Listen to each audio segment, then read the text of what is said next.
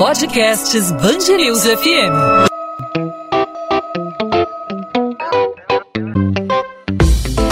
Dois às 20, com Maurício Bastos e Luana Bernardes.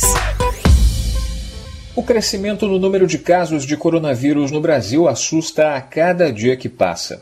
Desde terça-feira, o número de mortes passa de 200 por dia. Em todo o país, de acordo com os dados do Ministério da Saúde atualizados nesta quarta, são 28.320 casos confirmados, com 1.736 óbitos. Em uma semana, esse número de mortes subiu 84%. No estado do Rio, o segundo no país em número de mortes e registros da Covid-19, há uma preocupação especial com áreas mais carentes abandonadas pelo poder público ao longo dos anos. Sem infraestrutura para a população mais pobre, as favelas e seus moradores são alvo para o contágio pelo coronavírus. E as áreas próximas da capital também preocupam. A Baixada Fluminense, uma região historicamente desprezada pelas autoridades, já apresenta números que assustam. O município de Duque de Caxias, por exemplo, o último a entrar na lista de cidades que adotaram medidas de isolamento social, já aparece como o segundo em número de mortes, perdendo só para a cidade do Rio de Janeiro. Já em relação ao número de casos confirmados, Duque de Caxias aparece em quinto, mas Nova Iguaçu, também na Baixada, é a terceira cidade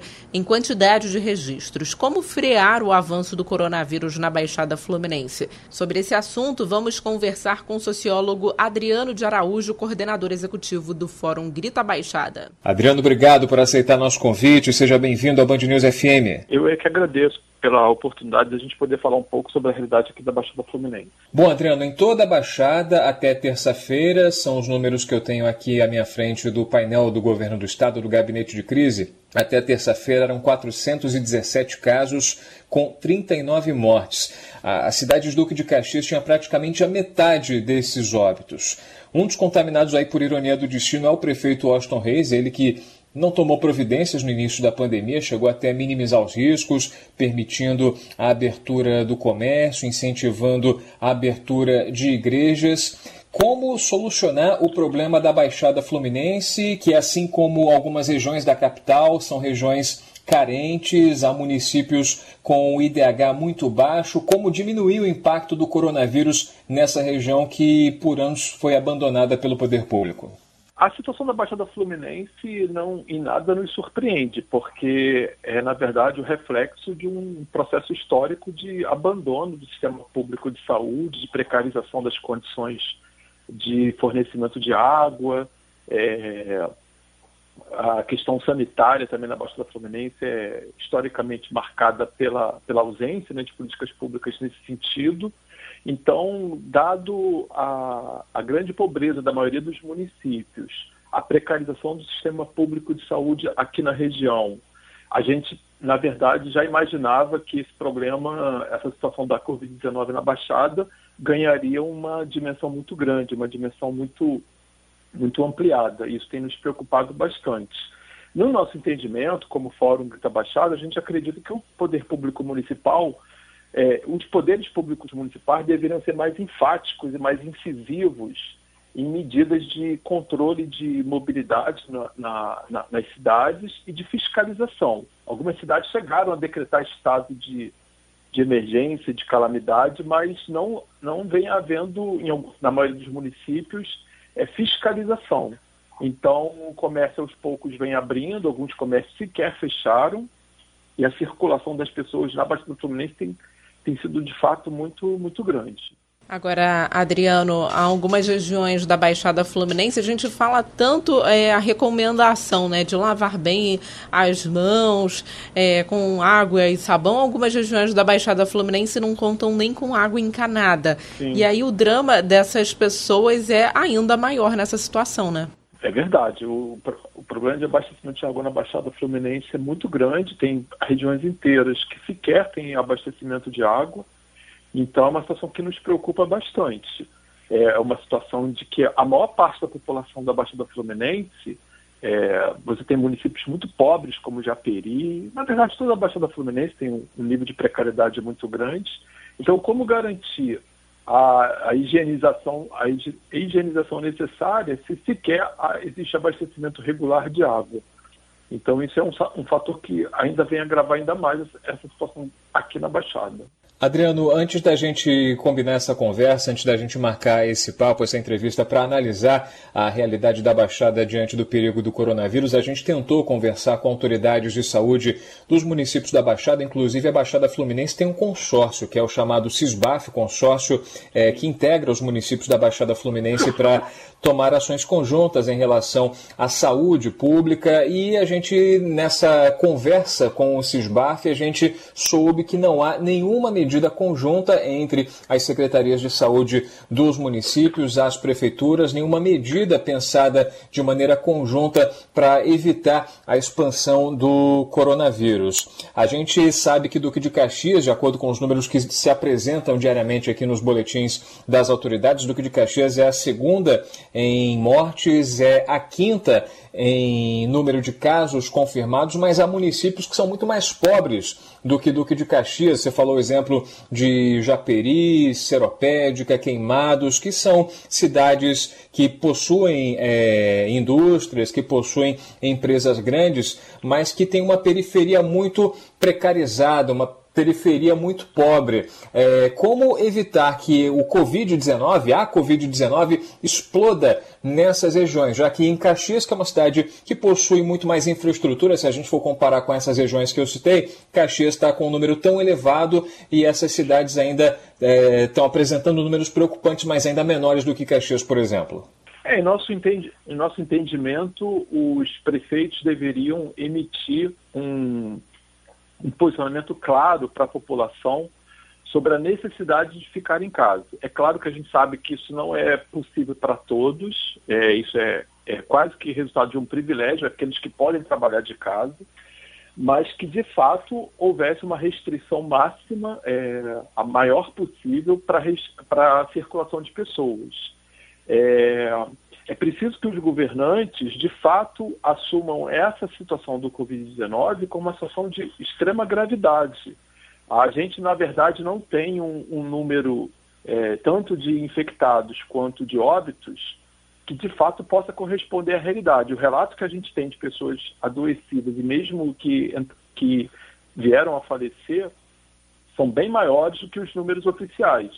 Há uma grande uma grande porcentagem das pessoas é, com sintomas de Covid-19 é, sem, sem fazer o teste. Então a gente imagina que a situação aqui na Baixada do Fluminense é bem pior do que os números oficiais demonstram. E essa, e essa esse trabalho articulado entre as prefeituras da Baixada seria fundamental.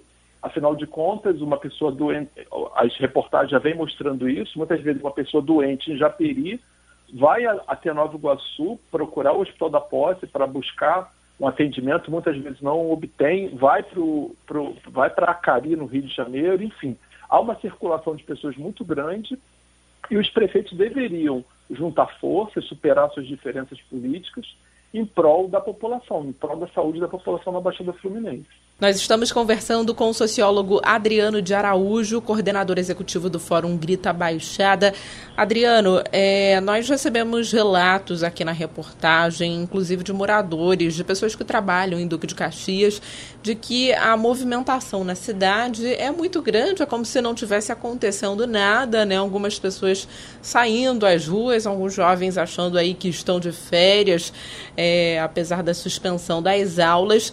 E o que, que o poder público público precisa fazer agora? Quer dizer, o isolamento social veio tardiamente em alguns locais, mas o que, que precisa fazer agora, já que os números são alarmantes, mas ainda assim a população insiste em não cumprir o isolamento social? É uma situação muito difícil. A gente tem visto de uma forma muito equivocada uma disputa político-ideológica em relação a essa questão de isolamento. Uns defendendo que o isolamento é, é fruto de uma quase uma conspiração contra o governo federal e pessoas que acreditam que, na verdade, a Covid-19 não é tão grave quanto parece. Então, acho que há um grau de desinformação muito grande. Há uma, como eu já disse, há uma falta de objetividade dos poderes públicos municipais de de informar a população os verdadeiros riscos dessa doença. a situação extremamente precária dos leitos hospitalares na Baixada Fluminense, que não tem condições de atender a uma grande população que vem a adoecer de uma hora para outra. Então, é uma situação muito grave. No nosso entendimento, os poderes públicos da Baixada Fluminense, as prefeituras, deveriam ser mais incisivos em relação à conscientização da gravidade da Covid-19. Quando o prefeito de Duque de Caxias é, libera, por exemplo, o funcionamento das igrejas, isso é um, é uma demonstração clara e inequívoca que ele não está comprometido com a saúde mental. É, é preciso, de fato, evitar as aglomerações para reduzir a possibilidade de expansão rápida da Covid-19. A falta de leitos hospitalares na Baixa do mês é um fator de grande gravidade. Então, é preciso convencer a população, é importante ficar em casa, a gente sabe que nem todos podem ficar, muitos estão, são, são obrigados a trabalhar e uma dificuldade muito grande, o poder público incentivasse e forçasse uma redução dessa mobilidade Perfeito, Adriano. Adriano de Araújo, sociólogo, coordenador executivo do Fórum Grita Baixada, fazendo para a gente um raio-x sobre a Baixada Fluminense nesse momento em que a pandemia de coronavírus, a pandemia da Covid-19, assusta o estado do Rio de Janeiro como um todo, assusta o país, mas acende o sinal amarelo na Baixada Fluminense, uma região de grande densidade populacional e com um elevado número de óbitos e de casos da Covid-19. Adriano, queria agradecer a sua participação. Obrigado por participar aqui com a gente do podcast 2 às 20 na Band News FM e até uma próxima oportunidade. Muito obrigado, Maurício. Obrigada, Adriano. Obrigado. 2 às 20, com Maurício Bastos e Luana Bernardes. O governador do Rio realiza novos exames depois de ter anunciado que testou positivo para a Covid-19. A assessoria de imprensa de Wilson Witzel afirmou que a ida a um hospital particular na noite desta terça-feira atendeu a recomendações médicas. Ele retornou ao Palácio Laranjeiras, residência oficial do governador, onde vai ficar pelos próximos dias. Witzel explicou que decidiu fazer o teste para saber se havia sido infectado depois de apresentar, desde a sexta-feira passada, sintomas sintomas como febre, dor de garganta e perda de olfato. O município de Duque de Caxias, na Baixada Fluminense, atinge o limite de 100% de ocupação dos leitos para tratamento intensivo de pacientes com a Covid-19. A cidade tem o segundo maior número de mortes pela doença no estado. Na ausência de leitos, os pacientes são transferidos para as redes estadual e federal. Morre o escritor Rubem Fonseca. O autor estava internado em um hospital particular da zona sul do Rio. Em nota, a direção da unidade informou que a causa da morte foi uma parada cardíaca. Ele completaria 95 anos em maio. Nascido em Minas Gerais, Rubem é reconhecido por obras como Feliz Ano Novo, A Cólera do Cão e O Cobrador. Vencedor do prêmio Machado de Assis em 2015, o autor havia lançado o último livro de inéditas em 2018. A Prefeitura do Rio vai ceder o setor 10 do Sambódromo para recebimento de alimentos e distribuição de cestas básicas. A medida apoia a campanha Ritmo Solidário, promovida por mestres e diretores de escolas de samba do Carnaval Carioca, que pretende ajudar integrantes de agremiações que estão em situação de vulnerabilidade durante a pandemia da Covid-19. 2 às 20. Podcast 2 às 20 vai ficando por aqui, claro, com muita informação sobre a pandemia do coronavírus, todas as atualizações sobre a situação aqui no município do Rio, também no estado do Rio de Janeiro. E a gente volta na quinta-feira com mais informações sobre a situação aqui, não só no Rio de Janeiro, mas também no país e no mundo, né, Maurício? É isso, mais informação, mais reflexão, mais debate. É esse o papel do 2 às 20, trazer um balanço das principais informações na nossa cidade e no nosso estado e também trazer discussão, como aconteceu no episódio desta quarta-feira, falando sobre a Baixada Fluminense. Na quinta-feira tem mais 2 às 20. Eu aqui no home office, no home studio, a alguns quilômetros de distância da Luana Bernardes, que está no estúdio do Grupo Bandeirantes de Comunicação, e você aí do outro lado acompanhando a gente no celular, você que acompanha pelo site bandnewsfmrio.com.br e também pelos aplicativos de podcast, pelo seu aplicativo favorito, sempre de segunda a sexta, a partir das 8 horas, um episódio novo do 2 às 20. Encontro marcado nessa quinta, Luana? Encontro marcado, Maurício. Até lá. Tchau, tchau.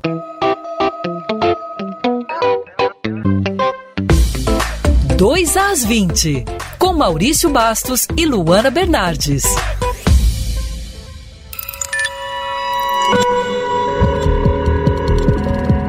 Podcasts Bangerils FM.